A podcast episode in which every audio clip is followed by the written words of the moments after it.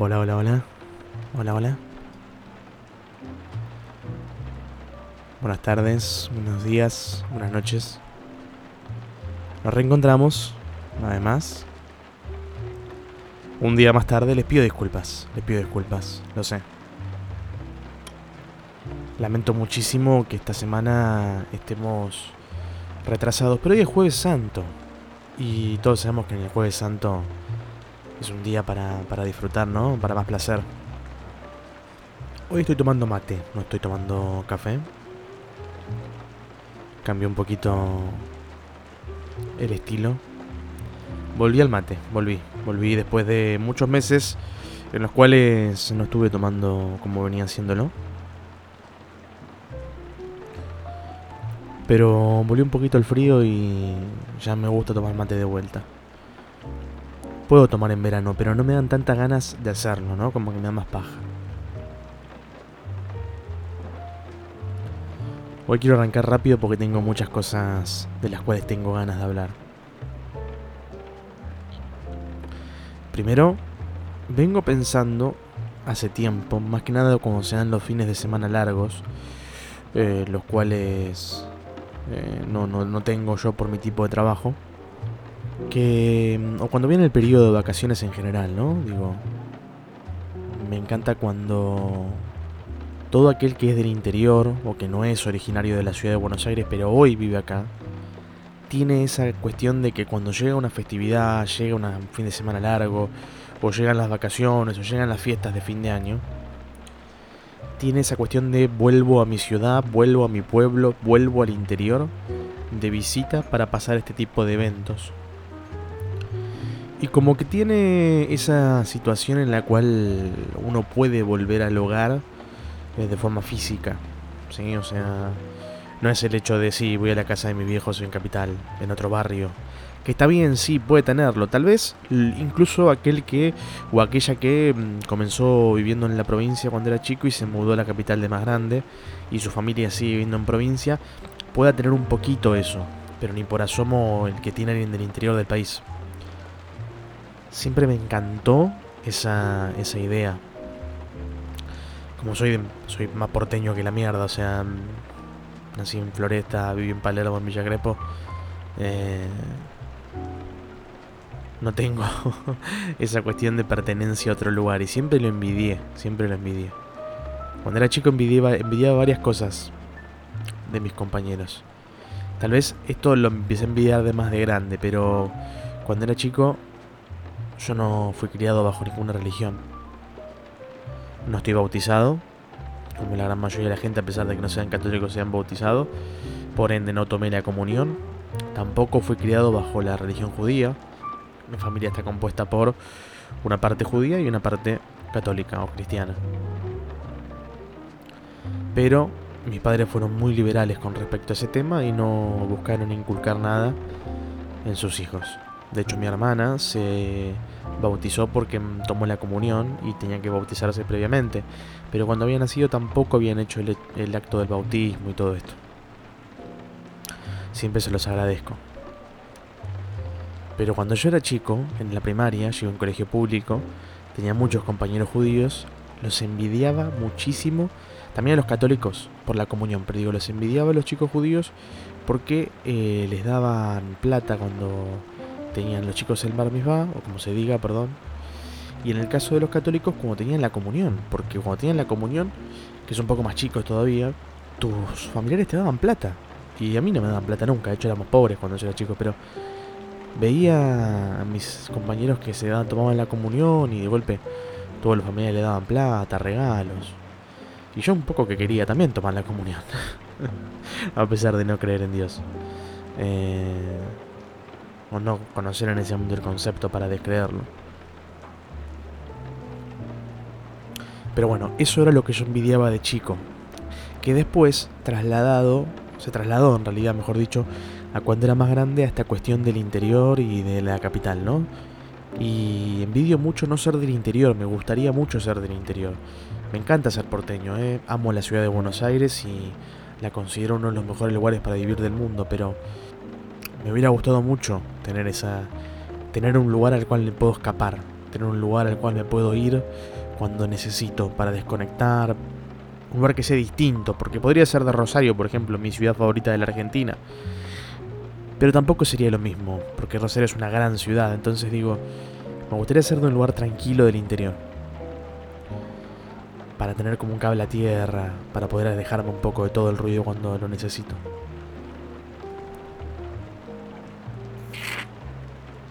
El otro día estaba viendo, estuve viendo la mayor obra comunista de Pixar de la historia, es decir, Bichos,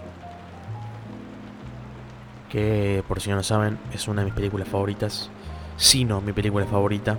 Tengo dos y vi las dos porque no estuve muy bien y necesitaba un poco de eh, fuerza al corazón. Y yo cuando estoy mal, por cuestiones del corazón, digamos, eh, veo esas dos películas. Veo Bichos, la mayor obra comunista de Pixar de la historia, donde un grupo de hormigas se imponen frente a su opresor que le roba lo que ellos cosechan para ellos mismos y terminan siendo los dueños del medio de producción, controlan todo, producen para ellos mismos, son autosuficientes, no necesitan nada de nadie más. Me encanta, me encanta que sea una película para chicos y tenga ese mensaje, me fascina. Y por otro lado entiendo que sea la película menos popular de Pixar, inclusive a nivel de recaudación. Pero siempre me encantó Bichos, desde que era chico. De hecho es la primera película que tengo recuerdo de ir al cine a ver. Fui con mi papá al abasto, solos. Yo tenía cuatro años. Y me acuerdo que Salimos del cine y le dije a mi papá que yo quería hacer películas. Y desde ese día eh, yo tenía decidido que quería ser director de cine. En esa época no, no, conocía el concepto, no sabía lo que era ser director de cine, pero con los años tenía decidido eso. Cuando iba a la primaria y preguntaban qué querían ser todos, todos nombraban profesiones lógicas de un chico, médico, policía, veterinario, jugador de fútbol, eh, qué sé yo. Y cuando me tocaba el turno a mí, yo tenía un poco de vergüenza porque me sentía raro, me sentía diferente. Mm, me miraban todos raro cuando yo decía quiero ser director de cine. ¿Por qué querés ser director de cine? ¿Qué es eso? Después obviamente no lo fui, o sea, hoy me dedico a otra cosa, si bien estoy en el mundo de la comunicación, no me ha dado para llegar a eso, no, no creo que, no sé si hoy soy lo suficientemente bueno como para dedicarme a algo así, tampoco lo estudié. La otra película que vi es la que me he dado cuenta que probablemente esa sea mi película favorita de todos los tiempos, que es eh, Breakfast at Tiffany's con Audrey Hepburn. Me di cuenta de que cumple 60 años esa película este año. Es del año 61. Cumple 60 años en octubre. Estoy enamorado perdidamente de Audrey Hepburn. Hace años, hace años. Estoy enamorado de esa película, estoy enamorado de la, de la interpretación del amor que tiene esa película. Si bien tiene poco que ver con el cuento original de Capote, lo toma muy, muy prestado, nada más. Creo que es una película hermosa. Hermosa por donde se la mire. Hay una escena entre ellos dos en la cual ella casualmente le da un beso a él, como si nada. Eh, es una idea del amor romántico que es totalmente ficticio, ¿no? Porque no, no sé si existe una relación así, pero me gusta el compañerismo que tienen ellos. Me gusta que antes de que haya un interés romántico y un interés eh, de amigos, son amigos, son compañeros se están acompañando en un momento en el cual ninguno de los dos sabe qué hacer con su vida. Él es un escritor, Paul Barjak, que hace rato no puede escribir. Y ella es ella, ella es todo. Tiene los mejores conceptos, las mejores ideas. Y a su vez es una película graciosa. Para mí es una película perfecta. Y definitivamente es mi película favorita. La amo, me la sé de memoria, Creo que, es muy difícil encontrar una película mejor que esa. Se la he hecho ver a toda la gente que quiero porque siento que, que todos tienen que disfrutarla. Si bien obviamente hay cosas que si la tenemos con la vista del mundo actual, vamos a decir, che, esto no está tan bueno, como es el personaje de Mickey Rooney, por ejemplo, que es un estereotipo asiático horrible. Eh, lo entiendo como algo que está en el contexto de una época totalmente distinta, ¿no? Pero dejando de lado eso, que es una cosa muy chiquita en la película igual, pero dejando de lado eso, creo que tiene un montón de conceptos que están muy buenos. De, digamos, dar vuelta a algunas cosas que en la época no estaban ni en pedo dadas vuelta, no existían de esa manera. Y que después de esa película pasaron muchísimos años hasta que hubo algo así también, otra vez. Al mismo tiempo, estuve consumiendo mucha música de Elvis, volví a Elvis. Me encanta Elvis, para mí Elvis es uno de los más grandes de todos los tiempos, sin lugar a dudas. Estoy muy muy emocionado con la película que va a ser Baz Luhrmann, el director de Moulin Rouge y El Gran Gatsby, sobre él. Estoy pero fascinado, quiero ver esa película ya, porque lo amo a Baz Luhrmann.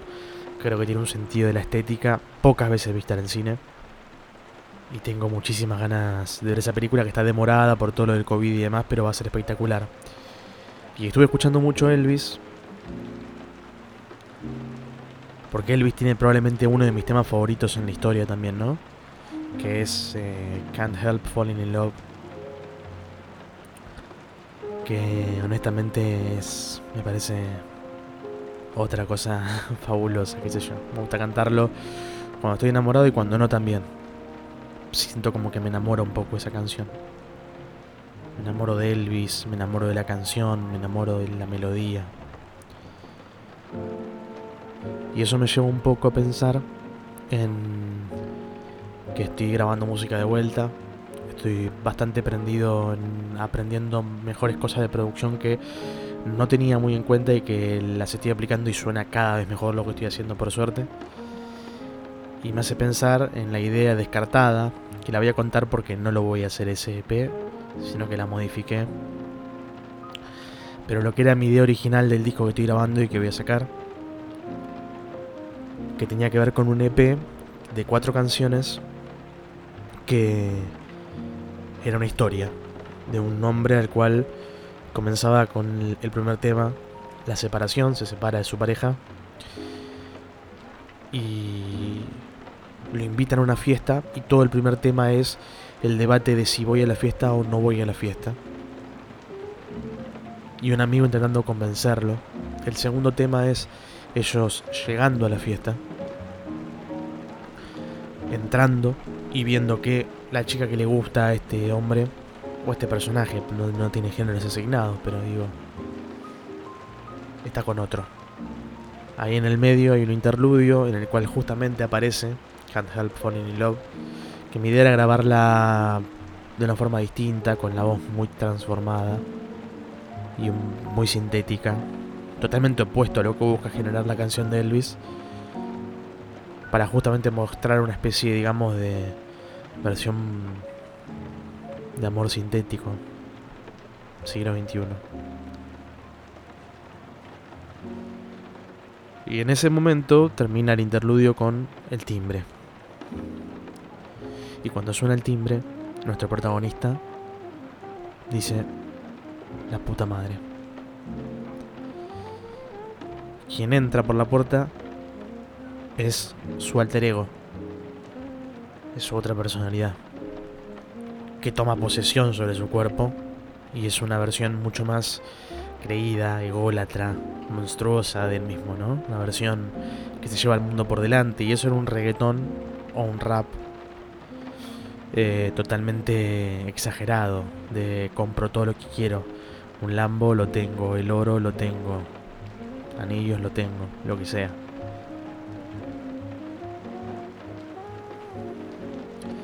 Y finalmente el cuarto tema era cuando este personaje lograba tomar control de su cuerpo nuevamente y con valentía se acercaba a la chica en un momento que estaba sola y le decía, mira, estoy con esta persona.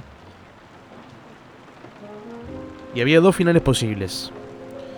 Uno en el cual el personaje finalmente finalmente contaba que era bisexual y que quería estar con las dos personas a la vez.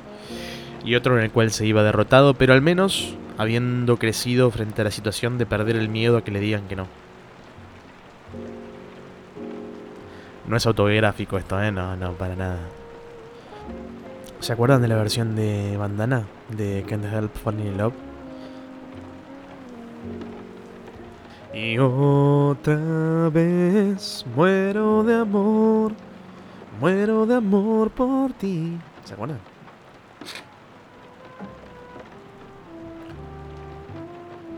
Lilo y Stitch. Qué buena película. Bueno, creo que estoy llegando al final del programa de hoy, del episodio de hoy.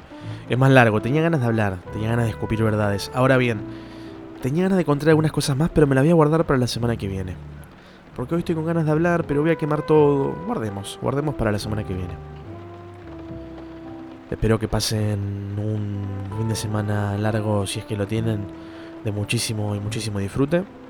Si es religioso para ustedes, pásenlo de esa manera. Si es simplemente descansar, descansen. Si es simplemente eh, hacer cosas que no te permitan descansar, también háganlas. Yo los despido, las despido y nos encontramos la semana que viene. Donde, si esta vez canté la versión de Bandana, tal vez cante la versión de Elvis Presley.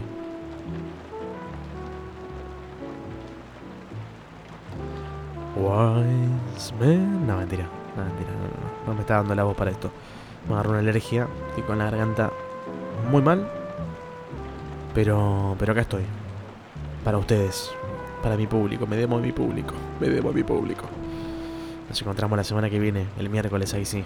O sea que esta vez va a haber solo 6 días entre capítulo y capítulo.